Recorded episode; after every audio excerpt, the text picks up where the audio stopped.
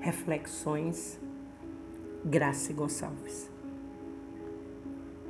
Alma querida, repensemos nossas atitudes com os nossos e com os outros também. A gentileza traz empatia e agrega como ninguém. Sejamos dóceis, tolerantes, senão a vida vai nos ensinar. A dor se apresenta e convoca. Agora é mudar ou mudar. Mas antes que isso aconteça, temos tantas oportunidades, mas alguns preferem a indiferença para despertar com a dor mais tarde.